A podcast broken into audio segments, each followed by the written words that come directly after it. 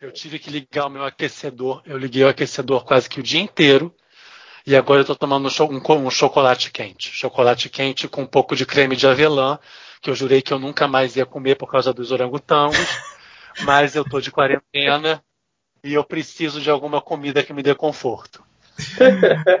Ah, por que você não fala Nutella? Não, porque não é Nutella, é aquele creme de avelã da, da Cassino, aquele genérico. Mas esse é não a Nutella genérica que mata. Quem mata os orangotangos? Mata porque tem óleo. Não, não quem mata os orangotangos é o Kit Kat. Filho, eu, tudo que, tem, que leva óleo de palma mata o orangotango. Tá. Mas eu tô tomando mesmo assim, desculpa, não dá pra, não deu. Olha, que Deus te abençoe. Amém. Mas a eu não gosto de diminuir ninguém. Ele é só de coragem. Olha, não me coragem. Dia 1 de junho começa o mês do orgulho LGBT e o Bichas Nerds resolveu fechar o mês de maio trazendo um tema que a gente já abordou antes, de muitas maneiras, mas que ainda continua sendo necessário. Que o mercado de trabalho no Brasil é um campo difícil para todas as pessoas não é novidade. Para as pessoas negras ou em situação de maior vulnerabilidade financeira, essa situação se agrava. Mas, para as pessoas transexuais, mesmo as que vivem melhor situação financeira, essas dificuldades se potencializam. Não fosse isso bastante, nosso país passa por uma crise no campo do conhecimento e as ciências têm sido cada vez mais substituídas por crenças sem fundamento e pelos ditadores da verdade que habitam as redes sociais. Por isso, para debater esses temas, hoje a gente conversa com o Fernando Luz de Castro, cientista, pós-doutorando na área de microbiologia, professor na Universidade Federal do Rio de Janeiro e homem trans. Eu sou Gambit Cavalcante e está começando Bichas Nerds.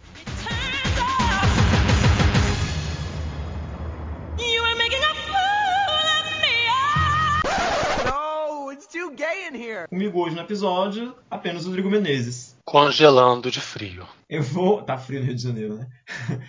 Eu vou aproveitar esse início para dar logo os recadinhos de sempre. Não esquece de seguir a gente nas redes sociais. A gente está no Instagram e no Twitter. Não sei por onde você está ouvindo a gente agora, mas a gente está nos principais agregadores de podcasts, incluindo o Google, o Spotify e o Deezer. Às vezes o Spotify dá uma trollada na gente e impede que o nosso episódio toque, então se você tiver qualquer dificuldade de nos ouvir, só avisar nas nossas redes sociais que logo a gente conserta. A gente também aparece no site Tapioca Mecânica e no site Só Mais Uma Coisa, onde eu escrevo resenhas de filmes e séries, então você também pode seguir a gente por lá. E, por fim, compartilhe esse episódio, indique a gente para seus amigos e espalhe a nossa palavra. Dito isso, meu querido Fernando, em primeiro lugar, muito obrigado pela disponibilidade. Você é a quarta pessoa transexual que a gente traz, que a gente tem a honra de receber aqui no Bichas Nerds. A gente já entrevistou o Léo Barbosa, que é advogado e ativista, num episódio junto com a Luísa Lamar, que é cantora, e a Luísa Lemos, que é quadrinista e que fez parte do nosso elenco fixo na terceira temporada. Eu vou deixar na descrição desse episódio os links para a galera que está ouvindo a gente ouvir esses outros programas. E, Fernando, por favor, vou te pedir que nesse primeiro momento você se apresente para quem está nos ouvindo e conte um pouquinho da sua história. Então, Gambit, boa noite. Rodrigo, boa noite. Pessoal que está ouvindo também, boa noite. Como o Gambit falou, meu nome é Fernando Luz de Castro. Eu tenho 30 anos e no momento eu ocupo o cargo de professor substituto no Instituto de Microbiologia da UFRJ e sou voluntário na ação de combate ao coronavírus, que também está acontecendo lá no, no Centro de Ciências da Saúde lá da UFRJ. A minha trajetória ela começou né, academicamente em Porto Alegre, eu sou gaúcho, não sou aqui do Rio de Janeiro, uh, embora eu more aqui há cinco anos, e eu concordo com o Rodrigo aqui tá bastante frio.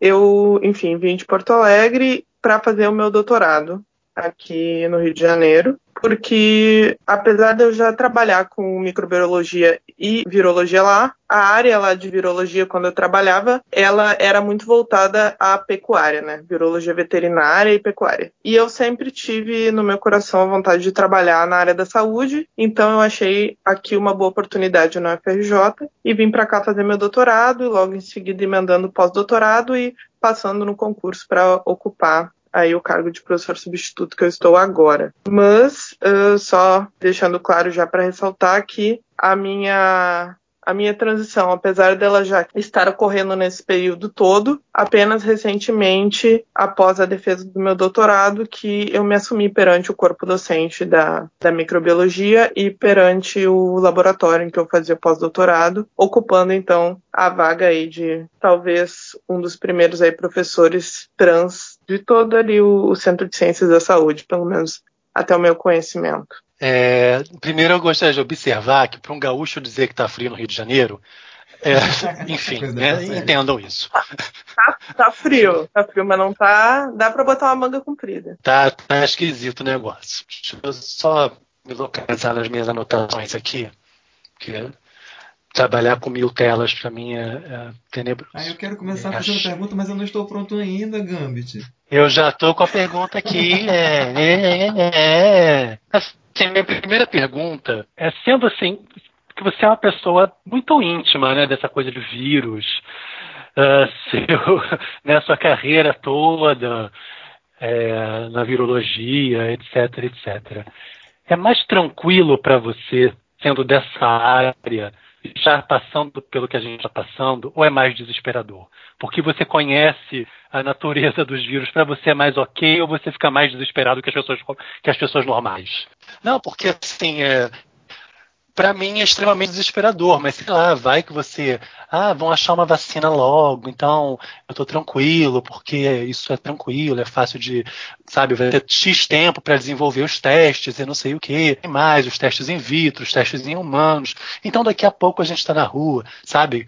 É mais desesperador ou é tranquilo? Então, é, é uma faca, uma faca de dois, de dois gumes aí, na verdade. Ao mesmo tempo que o conhecimento do que, que se está lidando, ele traz uma certa segurança no sentido de como a gente tem que proceder para, enfim, se precaver, o que tem que fazer. É um tanto complicado no sentido de quando se observa, principalmente de pessoas próximas e, enfim, família, amigos, e conhecidos quando se observa atitudes que não condizem com as prevenções. Então é meio é meio complicado ao mesmo tempo é uma responsabilidade que você tem de você cuidar de quem está perto de você porque você tem aquele conhecimento, mas ao mesmo tempo às vezes você acaba se tornando a pessoa chata do rolê, né? Porque você tem aquele conhecimento, então é complicado, é, é um pouco angustiante, mas ao mesmo tempo traz uma tranquilidade por saber um pouco melhor com o que se está lidando. Mas também, ao mesmo tempo, traz uma outra angústia, porque a gente sabe que, apesar de se saber com o que se está lidando, ainda se sabe muito pouco. Então, é, é uma questão um pouco mais complicada. É, ao mesmo tempo que traz segurança, traz, traz alguns tipos de angústias em, em outros aspectos. Mas você já deu carteirada? Você já teve que dar carteirada assim no debate? Olha, você tá falando esse monte de porcaria, mas eu sou cientista. Eu sei o que eu tô falando. Ou nunca chegou nesse ponto, assim. Nunca tive esse, esse embate com ninguém, né? Graças a. Não, eu tive algumas vezes esses embates com pessoas próximas a mim que sabiam, né? Sabem que eu sou virologista, com amigos principalmente. Já tive esse tipo de, de embate e, e eu tento ver a melhor maneira com que eu posso atingir aquela pessoa que me importa tanto sem que, que ela se sinta mal, porque todas as pessoas elas estão né, muito assustadas e estão reagindo de maneiras, às vezes, muito sensíveis. Né? Então tem que ter uma grande sensibilidade para poder passar a informação sem de fato machucar mais aquelas pessoas que já estão se reprimindo tanto, né, por causa da situação da pandemia. Mas sim, eu já tive que, que usar um pouco, digamos assim, desse local de cientista, desse lugar de cientista para falar, olha, eu tenho esse conhecimento e, e as coisas não são bem assim. Eu já, tive que dar carteirada do meu pai, por exemplo, que estava espalhando aqui pela, pela vizinhança, né, que agora as pessoas são atropeladas na rua e o laudo médico sai como morto por coronavírus, porque para cada pessoa que morre por coronavírus, o hospital desembolsa 16, desembolsa não, né, recebe 16 mil reais do governo. Eu fiquei assim, de onde você tirou essa informação? Ai, assim? gente. De onde veio isso? Difícil lidar com esse tanto de informações que tem, que tem surgido, né? Pois é. Essas notícias Eu absurdas. tive que dizer, olha, eu sou jornalista, eu sou eu trabalho onde se faz a notícia, sabe? Você não pode ficar falando essas coisas que o senhor espalha por aí, que o senhor ouviu da boca de alguém, o nome disso é fofoca. É, exatamente. Hoje mesmo uma amiga minha veio me comentar que ela, não lembro onde agora ela foi, ah, comprar alguma coisa para comer e ela ouviu o, o pessoal do estabelecimento falando, ah, você acredita mesmo em coronavírus ou acha que isso é, é uma invenção do governo? Esse tipo de comentário, assim, né, que é um absurdo, né, mas infelizmente... Não, é porque a gente já vinha num ambiente completamente impregnado de fake news, né, e essa pandemia é um prato cheio, né, esse, esse próprio, o próprio apego das pessoas em relação à cloroquina é, é, é, um indicativo do quanto as pessoas estão desesperadas. Tem o componente messiânico lá, de que tudo que, que o Jair fala, algumas pessoas acreditam, mas tem o desespero, né? Tem o desespero, né? É. De, de, de, você querer uma cura, de você querer que isso acabe logo, de você querer se proteger disso que é invisível e você não sabe onde é que está. É isso que eu quis dizer com o fato de eu tentar tomar um pouco de cuidado quando eu, quando eu passo essas informações, porque as pessoas estão realmente muito sensíveis e devido ao desespero, né? Tal, afetando todos. Quer dizer, para mim é, é natural usar máscara todo dia, porque faz muitos anos que eu uso máscara todo dia, né? Mas para a população não é, só isso já é muito angustiante. Então é complicado tem que ter um tato para falar, principalmente com alguém que é próximo, assim, né? Porque senão tu pode acabar gerando mais estrago do que de fato alguma coisa boa. Isso que pensando sensato. Eu queria estar nesse nível de paciência, que eu já estou esfregando a cara das pessoas no asfalto uma hora da tarde. Ah. É, eu vou aproveitar que a gente já puxou esse gancho, né, para falar da, dessa situação que, que o Drigo disse que já vem se arrastando de uns tempos para cá, né? E deixa eu perguntar para ti, como é que está sendo a tua experiência de ser um cientista no Brasil de hoje? Tem sido bem complicada. Uhum. Acho que essa é a palavra. Como eu disse no, na minha breve apresentação, eu estou fazendo voluntariado lá no combate ao corona. Né? Eu e mais em torno de 50 pessoas uh, têm trabalhado incessantemente, às vezes 12 horas por dia. Tem colegas meus que já saíram do laboratório perto da uma da manhã, em total voluntariado. E tendo, assim, tendo muita esperança que a gente continue conseguindo fazer uh, a parte do diagnóstico, que é a parte que a gente faz, né, diagnóstico à população, principalmente agora aos servidores da saúde. A gente recebe amostras do pessoal da saúde, da FRJ e de alguns hospitais. Enfim, trabalhamos com a esperança de que nós possamos continuar fazendo o diagnóstico das pessoas, porque por muitas vezes nós nos vimos sem sem ter equipamento de proteção para trabalhar por mais uma semana e sobrevivendo à custa de doações. Então, está muito complicado, principalmente nessa, nesse momento da pandemia, onde a ciência deveria estar não só tendo o valor que ela merece, como sendo subsidiada, né?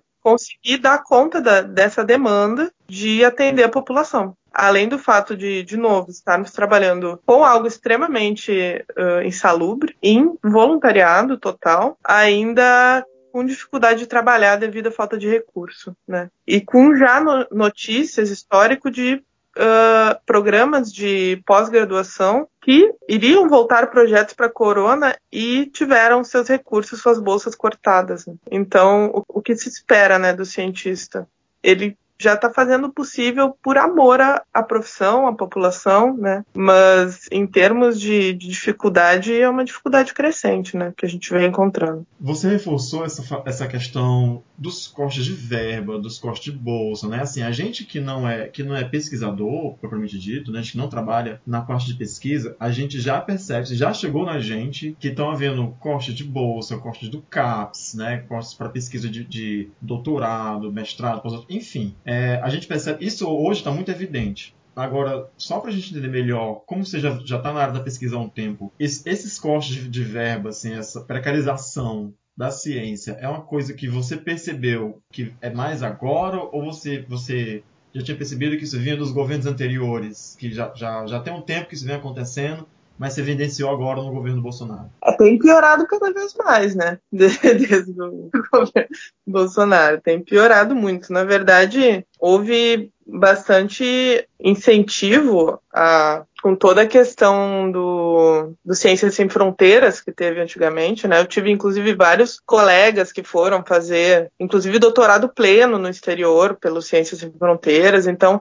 a gente tinha um quadro assim um pouco mais promissor, mas esse desmonte que ocorreu aí do, desses anos para cá e cada vez pior, né? Cada vez mais fortes é, é que está gerando um quadro assim preocupante, né? Preocupante não é nem mais a palavra ser utilizada ainda mais num contexto de pandemia. Mas não, não exatamente agora no corona, mas desde o ano passado a gente já vinha observando, por exemplo, lá no laboratório onde, onde eu fiz o meu doutorado, que é um dos laboratórios uh, mais uh, falados nos noticiários, que é o laboratório que é coordenado, entre outros professores, pelo professor Dr. Amil Cartanuri, lá se vocês uh, pesquisarem um pouco, vocês vão conseguir ver matérias do Fantástico a respeito de roubos de cabos de energia na universidade, que fizeram com que o nosso laboratório ficasse, por exemplo, no final de semana inteiro sem luz e nós perdêssemos uma série de amostras. Assim, é muito complicado. O próprio prédio lá das ciências da saúde, ele em si ele já é muito precário. Não só só a questão da pesquisa, como toda a questão de investimento na universidade. Por exemplo, essa semana passada eu tive uma reunião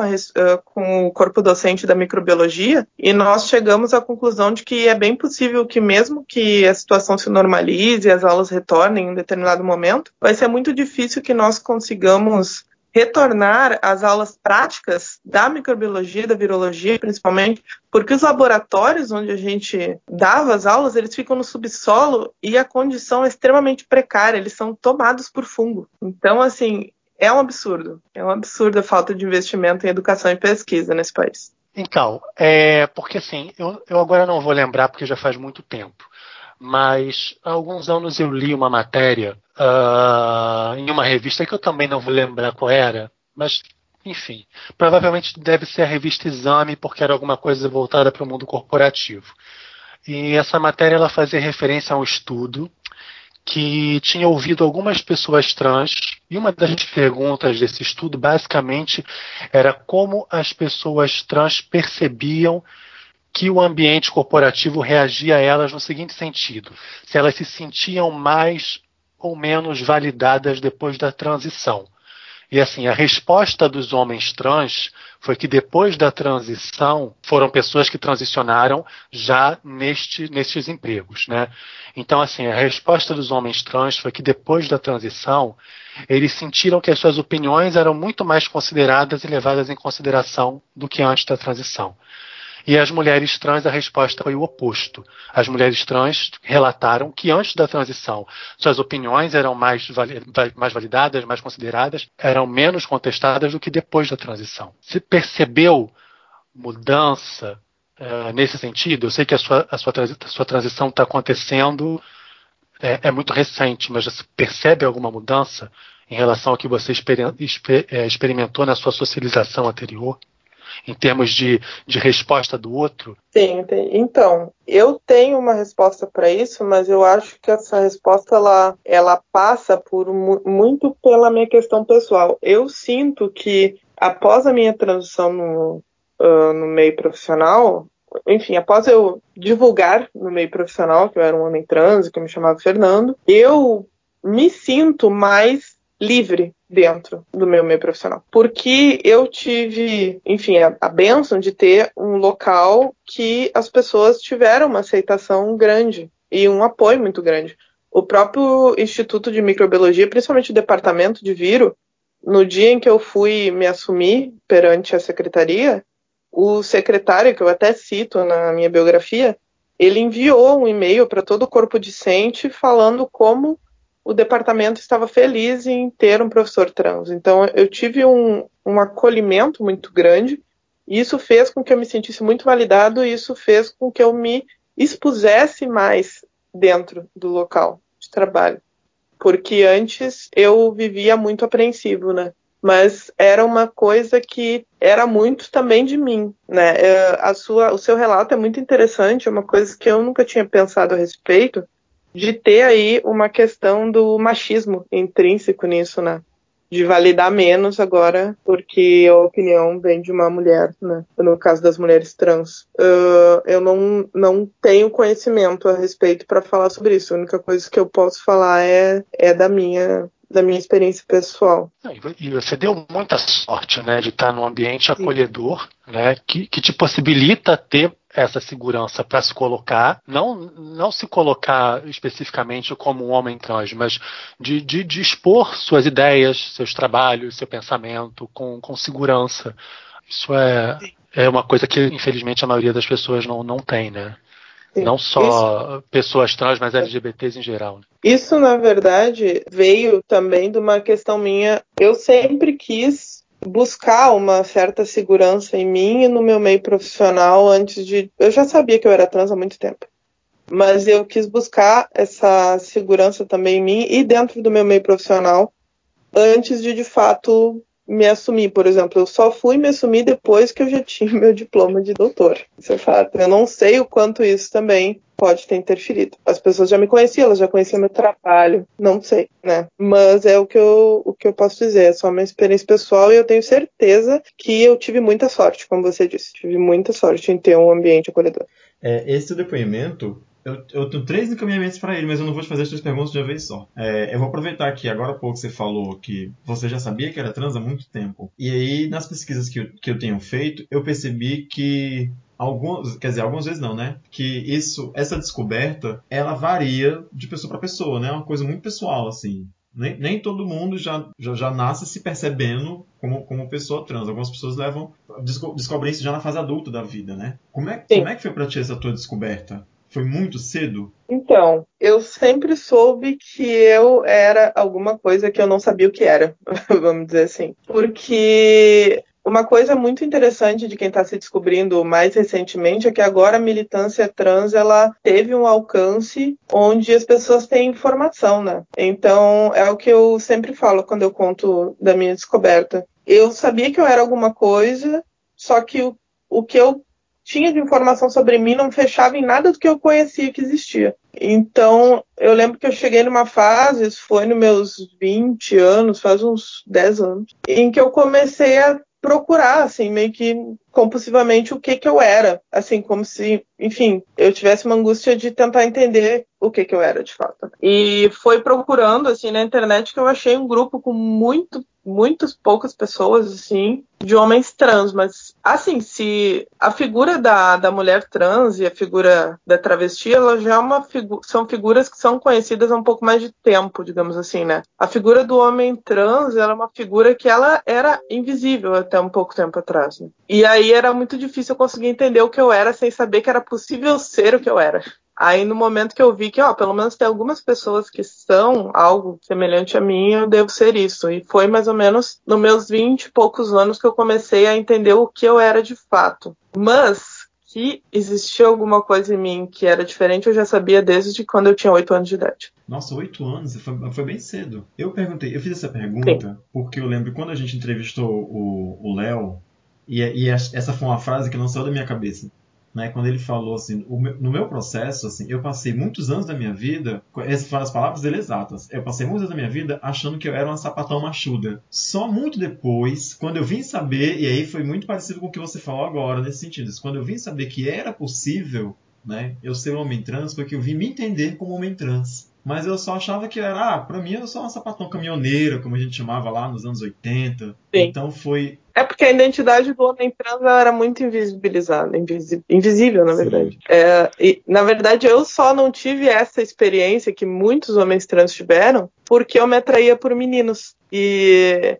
hoje em dia eu me considero, sou uma pessoa pansexual, uh, mas naquela época eu me apaixonava por meninos, eu tinha atração por meninos, então como é que na minha cabeça eu ia ser lésbica? Isso não fazia o menor sentido para mim. E aí eu ficava muito confuso. A gente é complexo, né? A gente não é simplório. Exatamente. Não, e, e, é, e é todo. É, é um, é um rolê muito angustiante de você passar toda uma vida sem saber exatamente o que é, o que você é, porque a gente a gente trabalha de uma maneira que a gente precisa de nomes, que a gente se apega a classificações, que a gente quer entender, que a gente quer nomear, nomear para entender. Né? Claro que assim, não é a mesma coisa, mas eu passei a vida inteira tentando entender por que, que relacionamentos não eram coisas confortáveis para mim. Até que um dia eu me deparei com o conceito de romanticidade. E eu entendo hoje que eu sou, em algum nível, uma pessoa romântica. Mas até eu entender que isso que eu sinto, ou melhor, o que eu não sinto, né? o que eu sinto pouco, que é atração romântica por outras pessoas, até eu entender que isso era uma possibilidade, eu só ficava achando que eu estava quebrado, que eu tinha algum defeito, que eu tinha que ser devolvido para alguma fábrica, que tinha alguma coisa errada que eu tinha que reclamar no Procon, porque eu não conseguia me colocar de uma maneira que fosse satisfatória para mim dentro dos relacionamentos que eu tinha. E eu só fui entender isso bem depois dos meus 30 anos. É que quando Ah. foi, foi surgir também, né, esses conceitos. Pois é, é porque, ah, para além do problema da caixinha, que já é uma, uma questão, né, que a gente tem que colocar tudo em caixinhas, é que às vezes a gente está numa caixa que ninguém falou pra gente que existia ainda.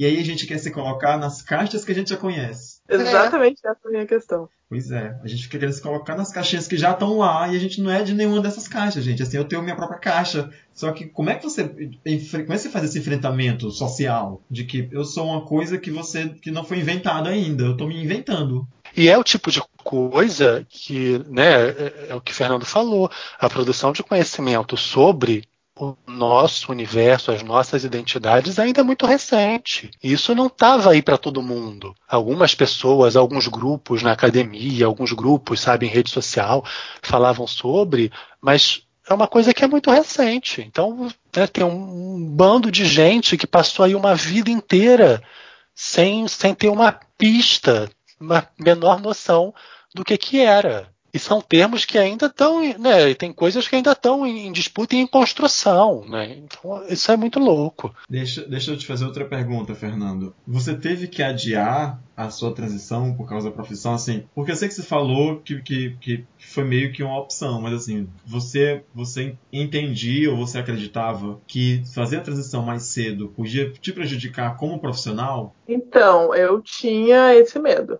Era uma das coisas que eu mais debatia na terapia, era isso. Porque tu nunca sabe exatamente quem tá te avaliando, né? Eu não digo nem no meu ambiente de trabalho, mas, por exemplo, se fosse uma banca de algum lugar, de alguma coisa, e essa pessoa ia ser, ia ser completamente isenta, será que a transfobia não ia, não ia dar um. Então, é uma questão muito complicada, assim, né? Porque, porque de fato a população trans no meio acadêmico ela é muito pequena ainda. Então a gente sempre fica um pouco pisando em ovos. Pode ser um grande medo que eu tenha tido e que de fato era só uma coisa da minha cabeça e que nada ia acontecer? Pode, mas é um medo que eu acho que é, é válido diante da situação. E eu acho muito natural. Eu queria até pedir para você, pra você explicar, ou, ou tentar, porque eu também sei que isso, isso que eu vou te perguntar agora é uma coisa muito de ponto de vista, até porque na hora da sua, da, da, da sua pesquisa, né?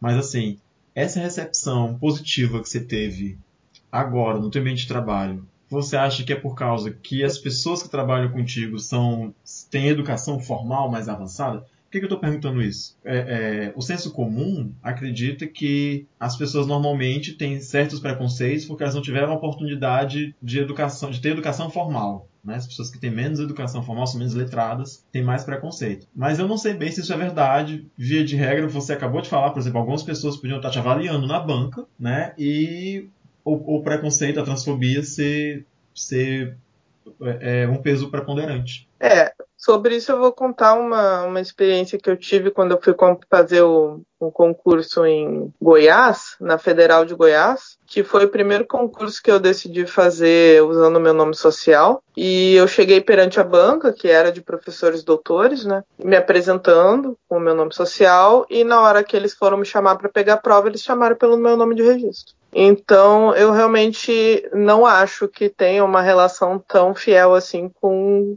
o intelecto, nível de conhecimento, não. Eu acho que, que é muito é muito do quanto aquela pessoa tem empatia. Essa, essa é a palavra. Não, o que eu ia, o que eu ia perguntar é que hoje, enquanto professor, né, você é um dos poucos professores trans dentro da academia, provavelmente o único dentro do CCS, é, se você já se viu nesse lugar de ser modelo para alguém, quer dizer, você já você tem ou teve algum aluno trans, alguém, algum dos seus alunos, alguém, algum aluno do seu instituto já chegou para você com algum tipo de questionamento, sabe? Porque tudo que eu precisava na minha adolescência, ou enquanto eu estava constituindo a minha identidade de homem gay, era de ter um modelo, um modelo positivo para que, sabe, para dar aquela acalmada e eu, eu não ficar achando que meu destino é ser um destino trágico, como o destino, sabe, das pessoas, dos homens gays que eu via na televisão. Sim. E que eu temia que ter um destino daqueles.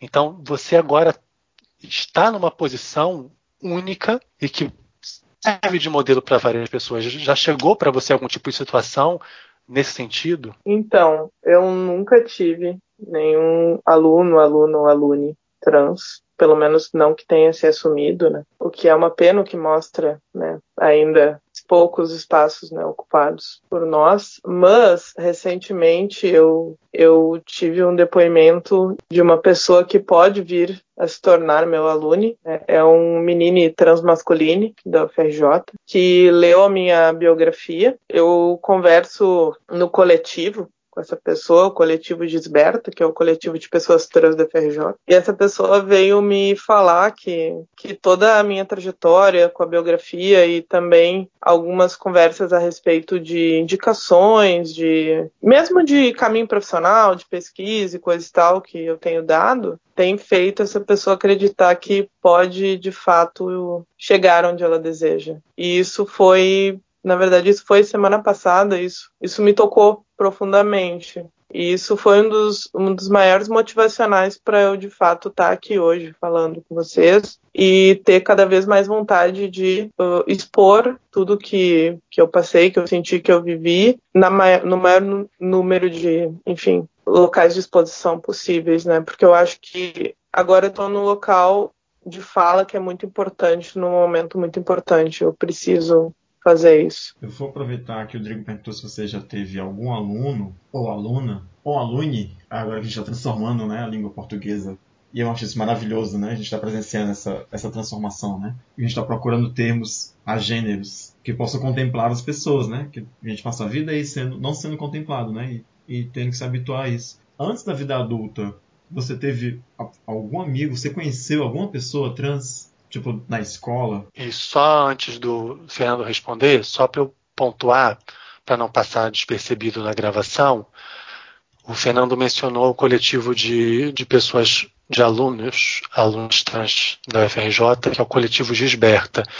Gisberta em referência à transexual brasileira que foi assassinada em Portugal uhum. e que startou todo um processo em Portugal a respeito da legislação em relação a, a, a, pessoas trans? É muito difícil responder essa pergunta, porque na minha infância, adolescência, era uma fase que a militância trans ela basicamente não existia, né? Era uma coisa que de fato não, não, não tinha muito conhecimento. Eu acho que, de fato, a primeira pessoa trans que eu fui ter um contato mais próximo foi a minha ex-namorada, que é a Isabel.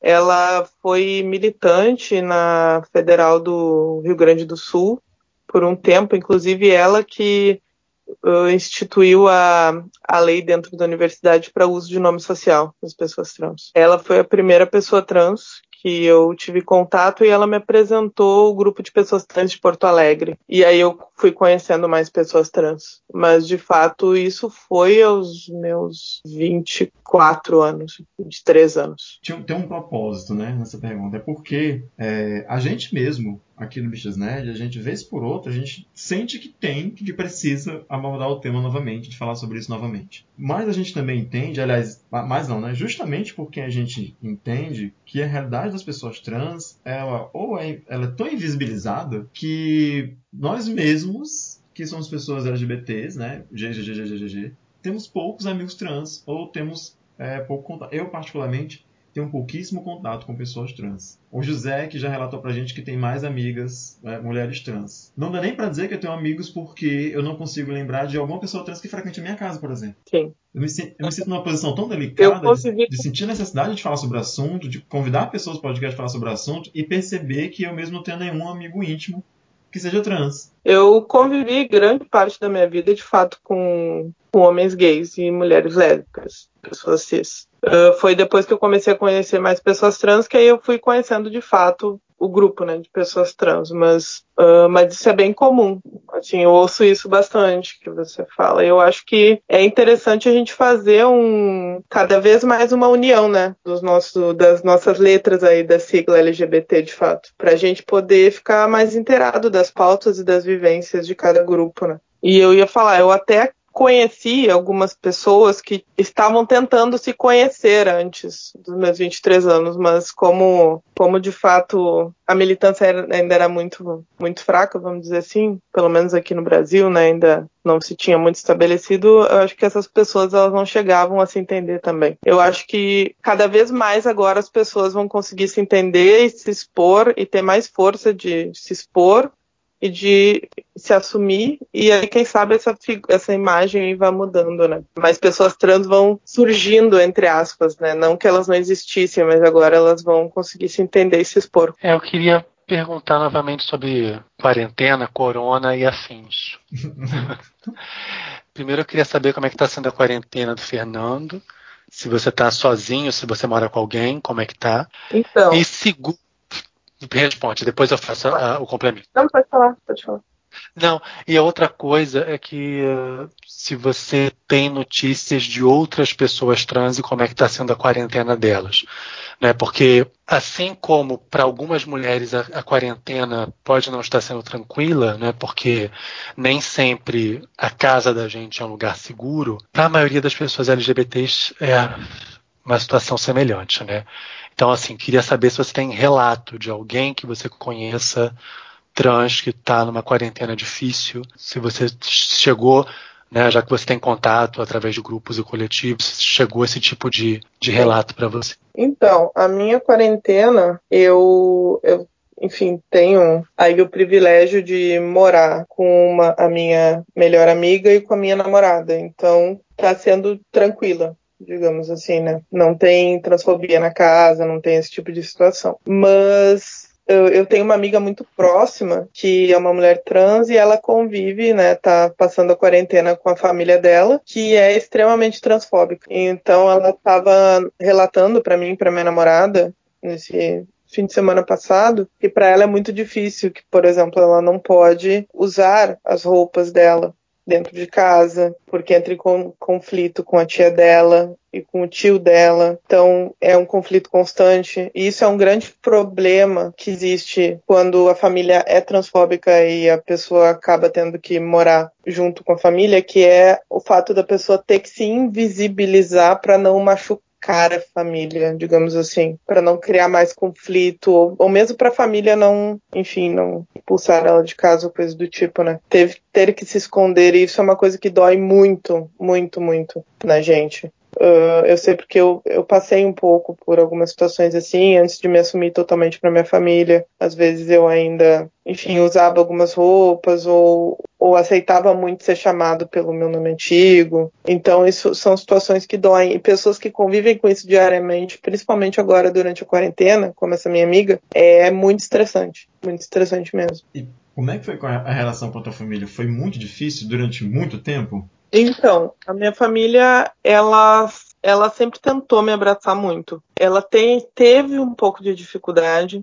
Na verdade, minha, eu comecei a me assumir um pouco mais, assim, me entender, alguns anos depois do falecimento do meu pai. Então, eram a minha mãe, o meu irmão e uma, uma senhora que participou também da, da criação, amiga da, da família, que eram as pessoas mais próximas de mim. E, assim, eles sempre tentaram compreender, digamos assim, quem eu era e tudo. Eles aceitavam muito. Eu sempre tive muitos amigos, como eu falei, do meio principalmente homens gays e mulheres lésbicas, principalmente homens gays. E eu sempre levava as pessoas para minha casa, fazia reuniões, fazia coisas assim. Minha família sempre tratou os meus amigos super bem. Então a minha família sempre tentou ser mais inclusiva. Quando eu comecei a namorar a minha ex, que é, é uma mulher trans, a minha família aceitou super bem. E aí, só que quando eu comecei a me, me mostrar como homem trans, a minha família apresentou um pouquinho de dificuldade no tratamento, no pronome, mas ao mesmo tempo minha mãe me comprava roupas masculinas e coisas do tipo. Então é uma, foi um processo que foi acontecendo, ele demorou alguns anos, mas eu nunca sofri nenhum tipo de,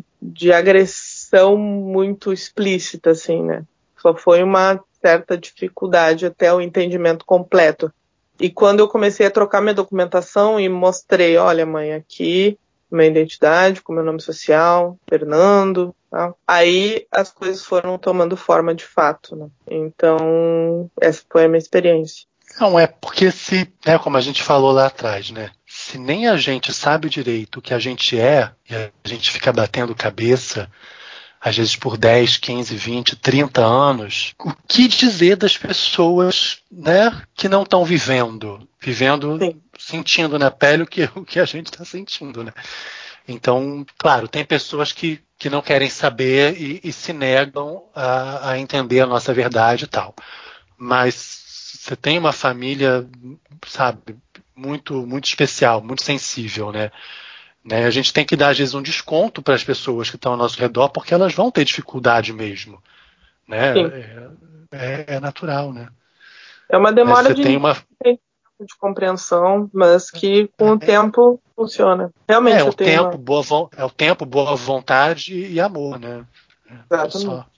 Eu preciso dizer, talvez eu seja um pouco crucificado, se vou ser julgada por causa disso. Mas eu, eu vou colocar pra fora. Eu preciso dizer que esse é um sentimento que me divide muito. Porque eu, por um lado, eu entendo que a gente passa por dificuldade para nos entendermos e que as pessoas, que obviamente que não são a gente, vão ter dificuldades talvez maiores de, de entender a gente. Mas eu também acho que, por um lado, Tu lembra da, da conversa que a gente teve com a Cristiane Franco, Rodrigo? No podcast que a gente fez com ela? A Cristiane Franco, Fernando, é uma senhora do Rio de Janeiro, que ela tem dois filhos, ela tem três filhos, sendo que um é adotado. Eu acho que ela não vai gostar de ser chamada de senhora. A, a, Cris- Franco?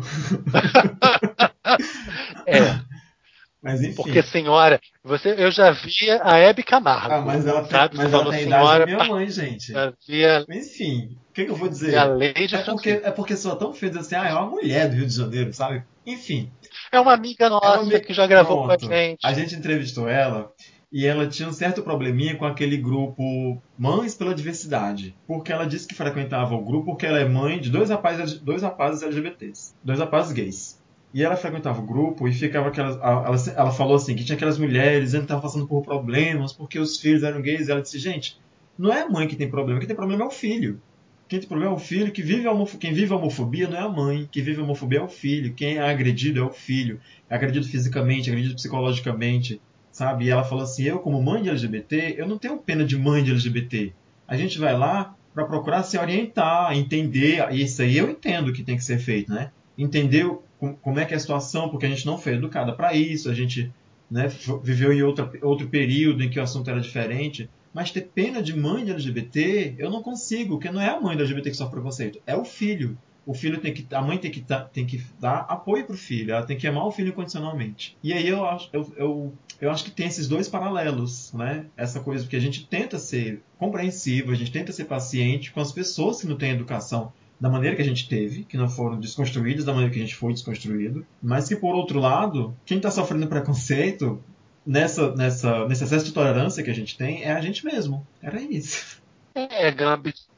Mas você Eu, não, eu mas concordo assim, com o seu ponto, mas eu acho que tem dois pontos aí. Um deles é que é natural do ser humano, não dá pra dizer que não, criar expectativas sobre as coisas. E uma das coisas que a minha psicóloga disse durante esse processo de aceitação da minha família é que a minha família tinha criado uma expectativa sobre mim e que agora eles estavam vivendo o luto, né? O luto daquela expectativa para a criação de um, um novo conceito. Então, é um processo psicológico que é normal do ser humano, né? E, ao mesmo tempo, também tem toda a questão da, da nossa sociedade ser muito violenta com pessoas LGBT, isso é um fato. E eu, e eu entendo, ao mesmo tempo, a preocupação de, um, de uma mãe ou de um pai né, com isso em relação aos seus filhos. Então, não, não dá para tirar totalmente isso também do pensamento, né?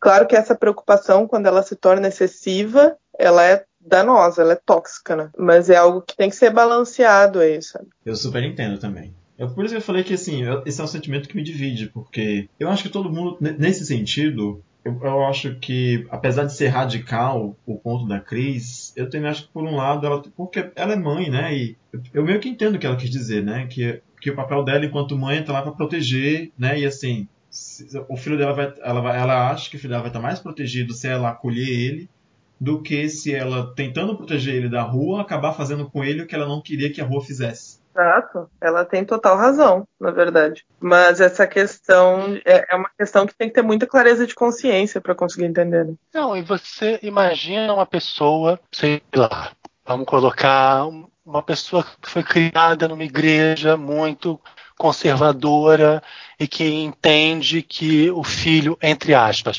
ter virado gay é uma falha na educação que ela deu. É, Sabe, é, é um lugar completamente diferente desse lugar do qual a Cris fala, sabe? Então é claro que essa pessoa vai chegar num lugar desses achando que tem um problema e tentando se libertar desse problema e tentando talvez caminhar numa visão, num lugar, chegar num lugar semelhante a esse da Cris. E talvez leve muito tempo até ela conquistar o entendimento de que isso não é sobre ela. É todo um rolê. Não é simples. muitos anos de terapia. É. Se o Rodrigo tiver mais alguma pergunta para fazer, eu vou abrir esse espaço, senão eu vou começar a encaminhar a gente pro finalzinho. Eu só tenho uma pergunta só, era saber do Fernando se ele tem. se ele é nerd. É porque eu sou nerd? ocorreu perguntar isso. É, se você gosta de alguma coisa de desse universo, né? Porque a gente está no mês do, do orgulho nerd, que eu detesto essa expressão. Odeio, acho que ficou chatíssimo. Porque, porque você fica parecendo que o nerd sofreu uma opressão. É a mesma direitos, coisa né? se chamado de. É, é a mesma coisa se chamado de nerd e você sofreu opressão por ser gay, por ser trans, por ser negro. Ou- ou- ou É super racismo, equivalente, né? Só que machismo, não. Né? É, é. Né? Mas enfim, como a gente tá. Como a gente tá nesse maldito mês do orgulho nerd, queria perguntar pro Fernando se ele tem alguma coisa relacionada a esse universo e gosta de alguma coisa assim. Então, eu acho que eu estava mais identificado com esse universo quando eu era um pouco mais novo. Eu era muito fã de Harry Potter. Eu tinha, eu jogava RPG de Harry Potter pela internet. Eu era fã de anime, de anime também. Assistia bastante anime. Hoje em dia, nos últimos anos, que eu acabei me afastando um pouco, mas eu tenho aí no, nas veias correndo. Potterhead, qual é a casa? Grifinória. Muito que bem. Ah, Fala, eu tinha uma esperança que fosse falar Sonserina. Não, Sonserina é a Eu tinha esperança que fosse falar Sonserina. Eu tinha, eu tinha um Sirius Black como personagem. Tem um pezinho lá. É.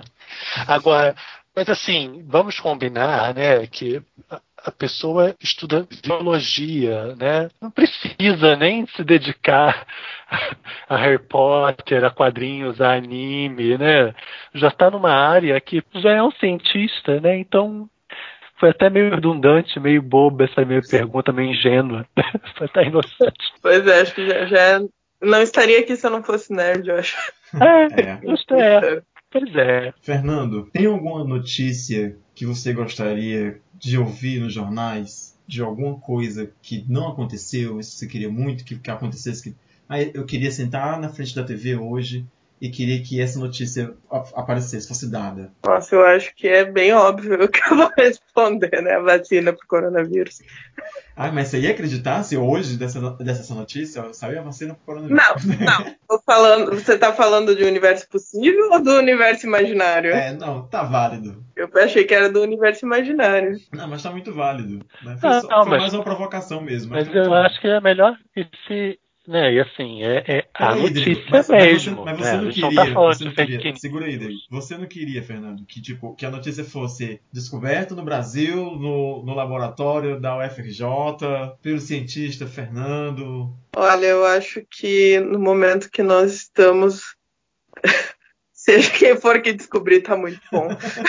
Tá certo. Até porque a gente lá, no momento, a gente não tá, pelo menos eu não tô trabalhando diretamente com produção de vacina, eu tô trabalhando no diagnóstico e futuramente vou começar algum projeto aí com um estudo da patologia mesmo, da parte genética, do que, que, que o vírus causa no indivíduo. Então, a va- vacina mesmo não, não é o foco da minha pesquisa. Tá bom. Não, dito isso, então, é, eu vou perguntar pro Fernando se ele tem, para ele deixar, se ele quiser, dois recados. Um, para as pessoas cisgênero, se você acha que tem algo que deva ser dito para essas pessoas.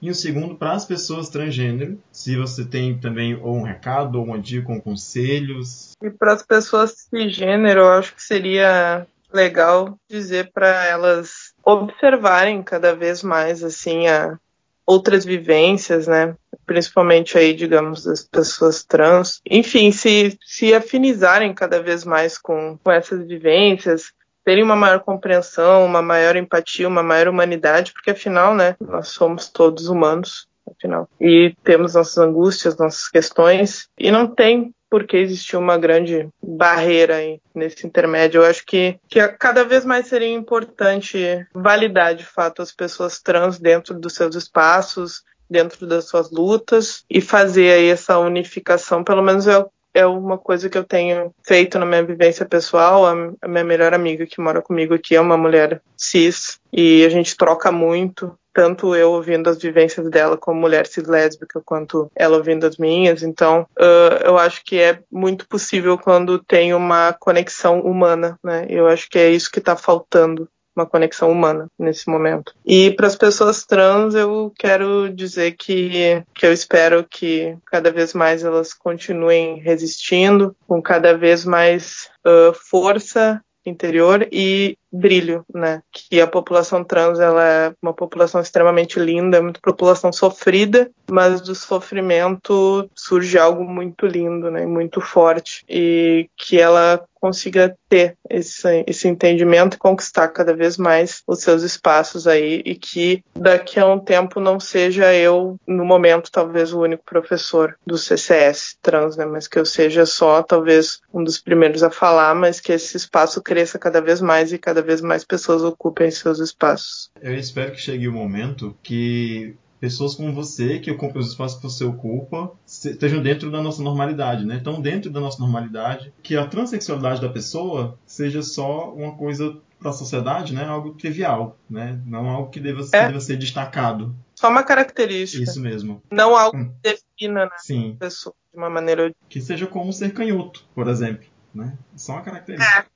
É, não uma sentença. Sim, queria agradecer, Fernando, pela sua disponibilidade nesse dia frio, né, de conversar com a gente. Obrigado. Desejar para as pessoas de casa que estiverem ouvindo uma boa quarentena. Se não, se puderem, fiquem em casa. Aquela coisa de sempre. É, tenham paciência com seus parentes bolsominions. Eu tenho paciência apenas com a minha mãe e com a minha tia, porque é o máximo de paciência que eu posso ter. Meus outros parentes bolsominions, eu, eu, me mantenho longe deles e sem contato nenhum, porque eu não tenho, não tenho saco para ficar recebendo fake news. Não, não me comunico com eles. É igual motorista de ônibus, falo estritamente necessário. Mas minha mãe, minha tia, eu tenho trabalho de pegar, Pego assim, tia, olha, essa notícia aqui não é uma notícia, isso é uma mentira. Mãe, esse videozinho aqui é um videozinho xenofóbico. Pelo amor de Deus, não. Não tá legal. E assim, minha mãe não é bolsominion, mas por motivos de idosa, né, é uma pessoa suscetível a vários desses conteúdos que ficam pulando pelo WhatsApp. Então, quando ela me manda alguma coisa que eu vejo que é complicada, eu vou lá e decodifico para ela. Então tenham paciência, procurem ter paciência, porque a gente está vivendo um momento em que a comunicação ela foi, sabe, a gente está impossibilitado de se comunicar com as pessoas. E às vezes de se comunicar da forma mais básica, sabe, com pessoas que a gente convive, que a gente é obrigado a conviver. É, obrigado porque trabalha, obrigado porque é família, né? Então, quando você não partilha dos mesmos fatos, quando a pessoa A acha que a Terra é plana e você sabe que não é, a comunicação fica difícil, mas tentem ter paciência. Pelo menos elejam algumas pessoas para que vocês consigam conversar com elas, porque senão a gente vai para uma direção muito difícil. Então tenham paciência, isso vai acabar, tenham paciência. Ah, eu agradeço muito e a oportunidade de, de falar aqui e espero muito sucesso aí para vocês na, na, empreitada, na empreitada aí de vocês. É, para nós todos. Mais uma vez aqui, já, eu já agradeci no começo, já agradeci off, o Rodrigo já agradeceu, mas eu vou agradecer de novo, porque nunca vai ser suficiente. Fernando, muito obrigado pela sua participação aqui. Foi um prazer e uma honra conversar com você. Eu adorei a nossa conversa, foi muito produtiva, foi muitas perguntas foram respondidas antes que a gente mesmo fizesse, então foi muito esclarecedor tudo que você, tudo que você falou pra gente. Tá terminando o mês do Orgulho Nerd, como o Rodrigo falou, mas em junho tá começando o mês do Orgulho LGBT e eu espero que Nesse mês a gente tenha mais orgulhos para comemorar do que para lamentar. Quero lembrar para quem está ouvindo a gente que a gente faz parte do coletivo LGBT Podcasters e que no mês de junho a gente está levantando a hashtag Além do Arco-Íris para incentivar podcasts que não têm pessoas LGBTs no elenco a convidarem pessoas da sigla para participarem com eles dos seus episódios e assim dar mais espaço para essas pessoas difundirem suas vozes. Então, se você que está ouvindo a gente é, escuta outros podcasts que não são feitos por pessoas LGBTs, avisa para eles, entre em contato, fala com seus amiguinhos, levanta a hashtag, indica a gente para todo mundo, para a gente participar de todo canto. A gente vai ficando por aqui e se encontra no próximo episódio. Beijos. Muitíssimo obrigado. Eu gostei muito de ter Ah, eu que agradeço. Ah, gostei de ter conhecido vocês também. Vou ficar de olho lá no, no site. Tá bom, meu querido. Eu te desejo sorte em todos os campos da tua vida, porque é, é- os dois assuntos que a gente conversou são dois campos que são socialmente complicados, né? Um, o, é o campo da ciência agora, né? A gente está lidando com um mundo, com um país que desvaloriza completamente a ciência, corta bolsas, que desmente o que cientistas falam, né? E, e colocam na boca de cientistas coisas que os cientistas não disseram, tentam empurrar um remédio que, que não faz efeito, ou que tem efeito até prejudicial. né? Enfim, eu, eu espero que você tenha muita paciência para poder passar por tudo isso. O bom é que Buda diz que paciência é a última virtude antes de atingir a iluminação. Este podcast faz parte do movimento LGBT Podcasters. Conheça outros podcasts através da hashtag LGBT Podcasters ou do site www.lgbtpodcasters.com.br.